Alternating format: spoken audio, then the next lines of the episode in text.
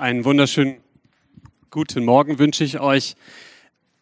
1997, ein Tischlerlehrling macht kurz nach Feierabend, kurz vor Feierabend eine, ein riesiges Tor auf hin zu seiner Werkstatt und er trägt eine Kiste in der Hand und ähm, diese Kiste klötert. Alle in der Werkstatt kennen das Klötergeräusch. Und aus jeder Werkstatt-Ecke guckt so ein kleiner Kopf um die Ecke und denkt so, oh, der Lehrling hat einen Kasten Bier mitgebracht. Es gibt was zu feiern.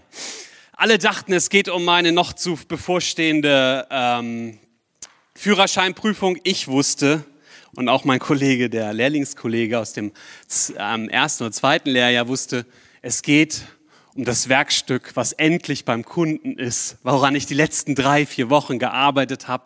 So ein schön massives Vollholz, Kirschen, ähm, ähm, Regal, so ein Sideboard mit Baumkante, wie man das heute ganz modern bei Tischen hat. Ähm, das war schon in den 90ern ganz innovativ da unterwegs so. Ähm, ich hatte auch nicht so häufig Holz aus der Werkstatt, aus dem, aus dem Lager geholt, nur dreimal oder so. Ich glaube, der, der Meister hat so viel Kohle reingesteckt in das Ding, ähm, also viel mehr ausgegeben. Ich habe gefeiert, dass dieses Werkstück endlich zusammengeleimt und fertig war. Denn das war auch ein Stück, das waren keine herausnehmbaren Böden, das ging so über Eck, also wirklich so ein Riesending. Ich habe gefeiert, endlich ist das weg. Aber ich bin eigentlich gar nicht so der Feiertyp. Also wenn ich an meine Geburtstage denke, von den vier Dekaden, die ich jetzt mittlerweile auf der Uhr habe, habe ich mehr als die Hälfte nicht unbedingt feiern wollen. Ich bin da nicht so der große Feierer. Ich weiß nicht, wie es euch geht. Wenn es um Partys, wenn es um Feiern geht, dann scheint es manchmal so, als wenn es eher darum geht, dass eine junge Generation irgendwie eskaliert. Dass man möglichst viel Alkohol zu sich nimmt und dass man möglichst ähm, alle Grenzen sprengt, die da waren, um deutlich zu machen, jetzt lasse ich mal so richtig die Sau raus. Oder? Ist das so das Bild von Feiern, was in unserer Gesellschaft, was in deinem Kopf vielleicht vor sich herrscht, was da ist? Vielleicht gibt es so ein Bild davon, wie man feiern soll, aber vielleicht bist du auch gar nicht so der Feiertyp. Vielleicht hast du schon verstanden, dass es mir heute in diesem letzten Teil dieser Predigtserie ums Feiern geht. Veränderung beginnt mit dir. Veränderung feiern. Veränderung beginnt mit dir. Vielleicht hast du dich in den letzten Wochen immer mal wieder mit diesem Thema auseinandergesetzt und gedacht, Mensch, was will ich eigentlich verändern in meinem Leben? Was, was soll sich verändern? Ich hoffe, du hast verstanden, dass wenn es darum geht, dass sich in deiner Ehe etwas verändert, nicht der Ehepartner derjenige ist, der sich zuerst ändern muss, sondern dass die Veränderung bei dir beginnt und du vielleicht die ersten Schritte machst. Vielleicht hast du verstanden, dass, ähm, dass der Umstand, in dem du bist, auf der Arbeit, in der Gemeinde oder wo auch immer, egal wo etwas an Veränderungsschritten gegangen werden muss, nicht unbedingt etwas mit den anderen zu tun hat, sondern dass es mit dir beginnt. Vielleicht hast du aber auch gar keine externe Situation, sondern du, du kämpfst, du leidest darunter, dass du irgendwie in Abhängigkeiten steckst. Zu, zu Substanzen, zu Drogen, zu Alkohol, zu Spielen, zu Medien, welcher Form auch immer. Du steckst irgendwo in einer Abhängigkeit drin und du hast diesen tiefen Wunsch, ich würde das gern ändern, ich hätte gerne Änderung. Ich will euch ein bisschen versuchen, noch einmal mit in diese vorhergehenden vier Teile zu nehmen. Und es ist gar nicht so einfach, elf Kapitel eines Buches mal eben äh, gerafft irgendwie darzustellen. Im ersten, in der ersten Predigt, die ist mir am präsentesten von allen irgendwie, ähm, da ging es um den Gedanken, Herr, lass es mir, Herr, gelingen. Lass es mir, gib mir eine Möglichkeit, dass, dass ich etwas verändere an der Situation. Und in mir hat sich inspirieren lassen, hat sich inspirieren lassen von dem Bild Gottes und hat dann, ist dann in ähm, äh, Schritte gegangen, dass das Volk Gottes wieder zurückkommt in das Bild, in diese Blaupause Gottes, habe ich das genannt, die er hatte, dass wir, dass, dass das Volk wieder reinkommt in die Liebesbeziehung zum, äh, zu Gott hin. Im zweiten Teil zeigte Luca, dass Nehemia das Volk und in und um Jerusalem zum Bau an der Mauer befähigte. Er motivierte sie. Er ließ sie bauen an den Orten, wo sie wohnten, jeder vor seiner Haustür. Er hielt die, die, das Volk, die Motivation beim Volk hoch und ähm, egal welche Widerstände da waren, egal was für Verzicht geübt werden musste. Und wenn es im ersten Teil noch so um ganz offensichtliche Angriffe von außen ging, die Widerstände, die von außen kamen, so waren es im zweiten Teil dieser ähm, dann eher so Ablenkungen, die man äh, ausblenden musste. Neue Strukturen für Veränderungen mussten gefestigt werden, um Erfolge zu feiern. Und letzte Woche ging Krishan ein Stück weit auf das Vorlesen der Schriften ähm, ein, wo Esra vorgelesen hat und wo Buße im Volk geschah und wo Umkehr da war, wo ähm, beim Volk eine Erkenntnis davon war, dass sie einen falschen Lebenswandel, eine falsche Gottesbeziehung gelebt haben. Heute würde man sagen, sie haben nicht Buße getan, sondern heute würde man wahrscheinlich sagen, sie haben ihr Mindset geändert. Die Art und Weise, wie sie dachten. Und so baute Nehemia in dem Buch innerhalb von 52 Tagen mit dem Volk gemeinsam diese Mauer wieder auf. Und das ist so ein Stück das der Ort, an dem wir jetzt sind. Jetzt ist die Mauer wieder aufgebaut. Das Volk hat Buße getan. Und das Laubhültenfest wurde wieder gefeiert. Die Priester wieder, haben ihr wieder ihren Dienst angetreten. Ganze Familien sind zurück nach Jerusalem gezogen. Und jetzt wollte Nehemia mit dem ganzen Volk feiern. So richtig. Und ich lese aus dem zwölften Kapitel einige Abschnitte vor, die ich ganz bewusst mal ähm, um diese ganz einfachen Namen, die man ja ständig mal in Nehemia, die habe ich mal rausgelassen. Ich bin ganz beeindruckt, wie Luca das so ohne Sprachfehler, äh, wie häufig hast du das geübt, sag mal? Ich lese. Zur Einweihung der Stadtmauer holte man die Leviten aus dem ganzen Land nach Jerusalem um das Freudenfest mit Lobliedern und der festlichen Musik von Zimbeln, Hafen und Zittern zu feiern.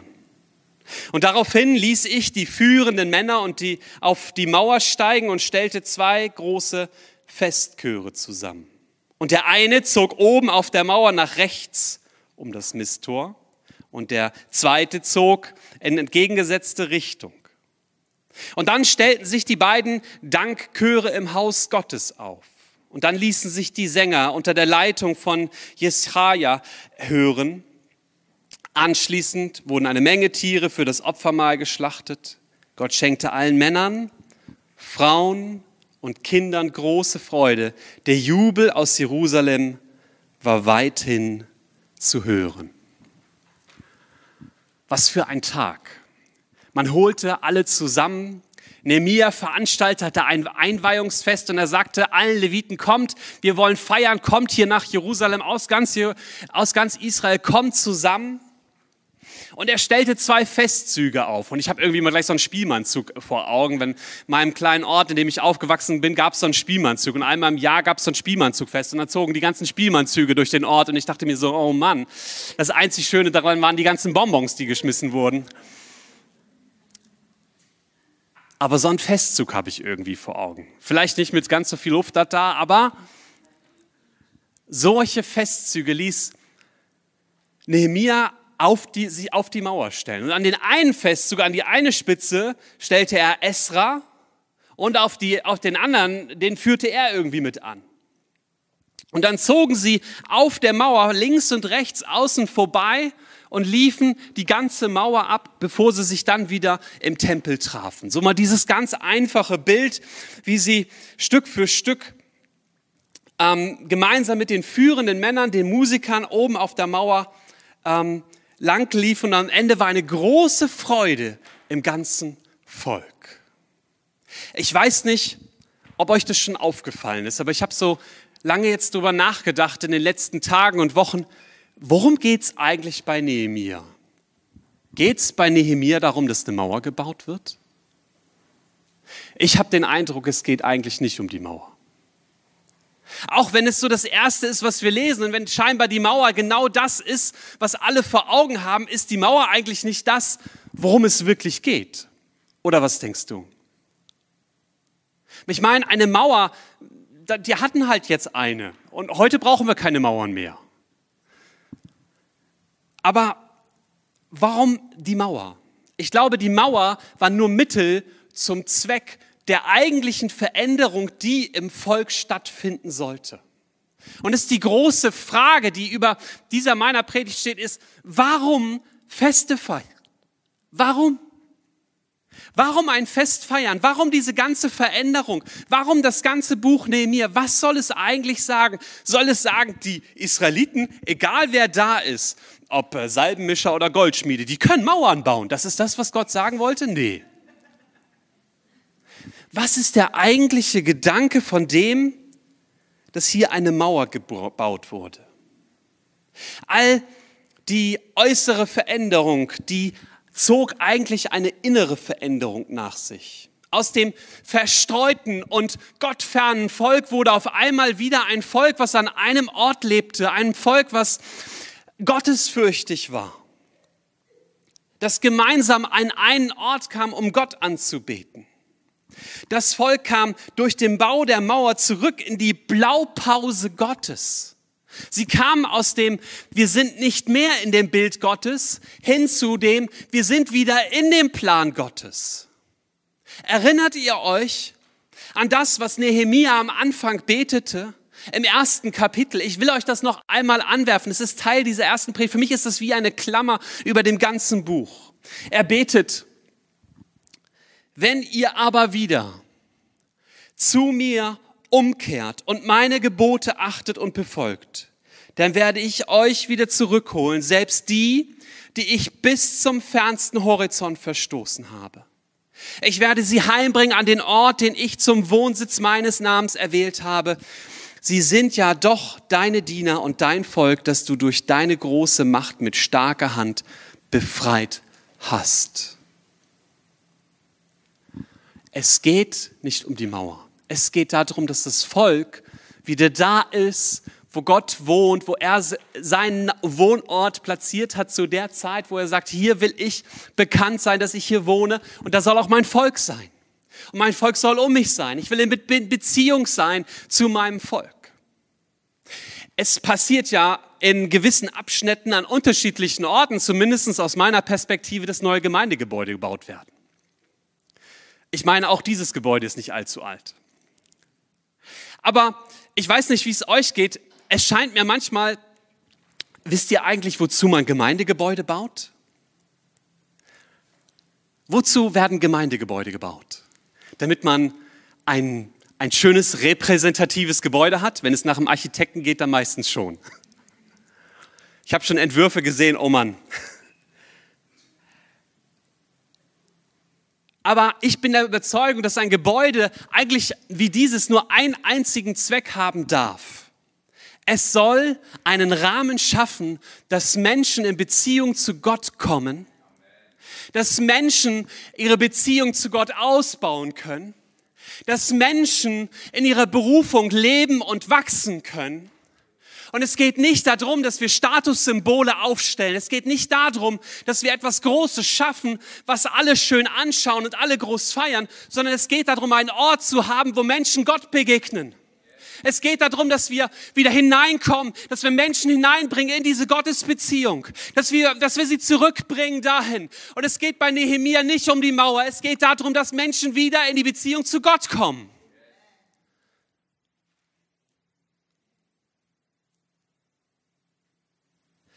Weißt du, wenn du in Abhängigkeiten lebst, wenn du mit Alkohol zu tun hast, Christian hat uns letzte Woche offenbart, dass er ein trockener oder wie heißt das, rauchfreier Raucher ist dann.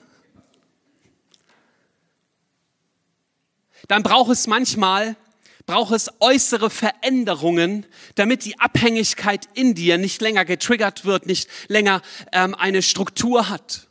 Du musst manchmal äußere Strukturen verändern, damit in dir etwas heil werden kann, etwas in Ordnung kommt. Du musst dein Umfeld ändern, deine Gewohnheiten ändern. Du musst vielleicht dein Gebäude ändern, damit etwas Neues, damit neues Leben stattfinden kann. Und ich will euch das noch einmal deutlich machen. Ich will jetzt ein bisschen zurück zum Text. Jetzt habt ihr hoffentlich verstanden, es geht nicht um diese Mauer. Und irgendwie ist diese Mauer genau das, was es brauchte, damit das andere wieder funktioniert. Noch einmal zu diesem Text. Und ich versuche jetzt bildhaft euch mit reinzunehmen in das Bild, was sich mir in den letzten Wochen eingeprägt hat. Und ähm, ich stehe ja schon ein bisschen höher als ihr. Ich bin jetzt das Volk, oben auf der Mauer. Ich bin Nehemia und die führenden Leute und die Musiker, alles in einer Person. Und, und ich springe auch so von einer Rolle zur anderen vielleicht. Und ich laufe über diese Mauer. Und, und ich stehe da und ich warte auf das Startsignal und ich sage zu meinem Nebenmann, hey, schau mal, da vorne, das ist der Mauerabschnitt, an dem ich gebaut habe. Das ist der Abschnitt, an dem ich gebaut habe und ein paar Schritte weiter und ich höre meinen Kollegen sagen, und schau, hier stand ich, als Nehemia sagte, komm, holt eure Schwerter. Lasst uns allen Widerständen entgegentreten und lasst uns Wache stehen. Und siehst du den Teil von der Mauer? Da bin ich echt ins Struggeln gekommen. Ich hatte keinen Bock mehr, aber dann kam Nehemia und hat mir gesagt, komm, arbeite weiter am Plan Gottes. Und so geht dieser ganze Festzug, der eine in die andere Richtung, mit jedem Schritt und mit jedem Tritt über diese feste Mauer, die sie neu aufgebaut haben. Und ihr wird mit jedem Schritt bewusst, Gott hat geredet zu Nehemiah. Gott hat geredet zu uns. Gott hat etwas von Vision in mein Herz gelegt. Gott hat mir Motivation und Befähigung gegeben. Gott hat mich hineingeführt in Buße. Ich meine, mit jedem Schritt haben sie was gefeiert? Ihre Umkehr zu Gott. Sie haben es gefeiert, was Gott in ihrem Leben getan hat. Mit jedem Schritt auf der Mauer wurde ihnen bewusst, Gott hat etwas hier in Jerusalem verändert. Wir haben es vollendet. Wir haben es geschafft. Nicht aus eigener Kraft, nicht aus unserem Vermögen, sondern weil Gott etwas durch uns getan hat. Und jeder Leiter, jeder Lobpreiser auf der Mauer und alle in Jerusalem und alle außerhalb von Jerusalem haben von dieser Freude gehört. Das ist das, was wir in diesem Text lesen. Und alle hörten weithin von der Freude, die in Jerusalem war. Man hat es mitbekommen, alle haben es mitbekommen. Da ist was Großartiges passiert. Die haben endlich ihre Mauer eingeweiht. Nee, die haben zurück zu Gott gefunden. Die haben Gott wieder erlebt. Die sind wieder in Beziehung mit ihm. Christian hat es letztes Woche schon angerissen. Wir lesen das und es ist scheinbar einer der zentralen Verse in Nehemia. Nehemia 8, Vers 10. Und Luther übersetzt es so, wie es bei fast allen von euch im Ohr klingt. Die Freude am Herrn ist meine Stärke. Die Freude am Herrn ist meine Stärke. Wer von denen konnte vor dem Mauerbau sagen, die Freude am Herrn ist meine Stärke? Und jetzt lesen wir im Kapitel 12 an vier Stellen und an drei Stellen nur in diesem Abschnitt, dass wir wollen die Einweihung feiern mit großen Freuden. Denn Gott hat sie mit Freude erfüllt, lesen wir. Und die Freude Jerusalems war weithin zu hören. Es war ein Fest. Das war nicht nur ein klöterter Bierkasten am Ende von irgendeinem misslungenen oder irgendwie doch gelungenen Werkstück. Das war ein, ein Werk Gottes, in dem Menschen wieder zurück in die Beziehung zu ihm kamen. Die Freude am Herrn ist meine Stärke.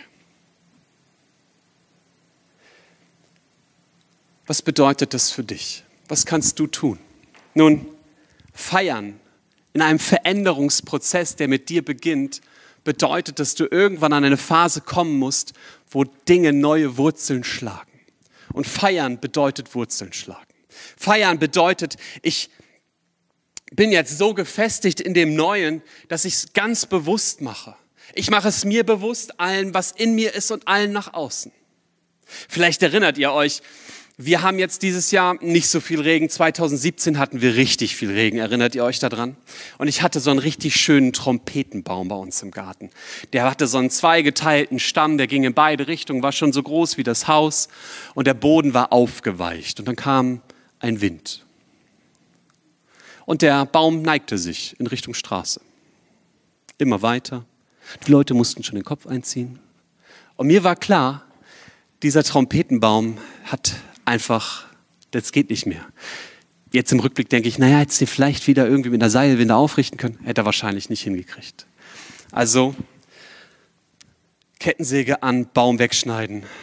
Aber was habe ich gemacht? Aha, Moment, Sturmschnaden. Ich habe doch auch eine Versicherung. Ich habe mir einen neuen Baum einpflanzen lassen. Also habe ich einen neuen, ungefähr drei Meter großen Trompetenbaum bekommen. Und das Erste, das kennt ihr bestimmt, wenn neue Bäume gepflanzt werden. Andreas, ruf mir mal schnell den Fachbegriff dazu. Wie nennt man diese drei Flöcke drumherum? Okay. Was? Hä? Ja, nenne ich meine diese um die Bäume rum, diese, diese Stehhilfen für diese jungen Bäume. Denn die haben ja noch ein ganz Baumfehle, wie auch immer, okay. Da gibt's, wenn diese jungen Bäume kommen, haben die einen ganz kleinen Wurzelballen.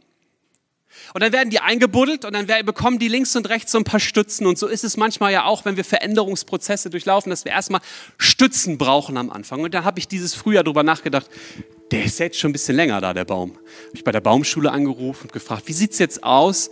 Wir haben ja 2017 den Baum da einpflanzen lassen. Äh, können wir jetzt diese Stützen abnehmen? Sagt sie, ja. Der hat Wurzeln geschlagen. Der hat jetzt mehr als genug Wurzeln, der steht alleine. Feiern ist Wurzeln schlagen. Feiern ist, du stehst alleine. Feiern ist, du hältst Wind und Wetter stand. Feiern ist, dass Veränderung in deinem Leben sich gefestigt hat. Ich meine, was machen trockene Alkoholiker? Vielleicht kennst du das aus diesem eher aus dem amerikanischen Kontext, was über Filme und Serien zu uns rüber schwappt. Ich weiß nicht, ob das in Deutschland auch so ist, dass Alkoholiker so Medaillen bekommen. Für einen Monat trocken, für ein halbes Jahr trocken, für ein Jahr trocken. Mit was für einem Stolz zeigen sie das in ihrem Kontext, den Menschen, denen sie wichtig sind und sagen, schau, ich feiere jetzt diesen Moment mit dir. Und es sind Feste von, ich habe etwas in meinem Leben verändert. Feiern bedeutet, du festigst etwas in deinem Leben für dich. Aber es bedeutet auch, dass du etwas für festigst in deinem Leben sichtbar für andere. Vielleicht hast du Veränderungen in deinem Leben erlebt, dadurch, dass Gott überhaupt erst in dein Leben kam. Dann feier das. Wir haben gehört, dass in einigen Wochen Taufe ist. Wisst ihr, was das ist? Es ist das Fest, das feiert, dass Veränderung stattgefunden hat. Es ist das Bekenntnis nach außen. In mir hat sich etwas völlig verändert und das will ich allen zeigen. Allem, was sichtbar ist und allem, was unsichtbar ist, will ich zeigen, in mir hat eine Veränderung stattgefunden. Und deswegen feiere ich das. Wisst ihr noch eine Feier, die wir in der Gemeinde haben, regelmäßig? Abendmahl.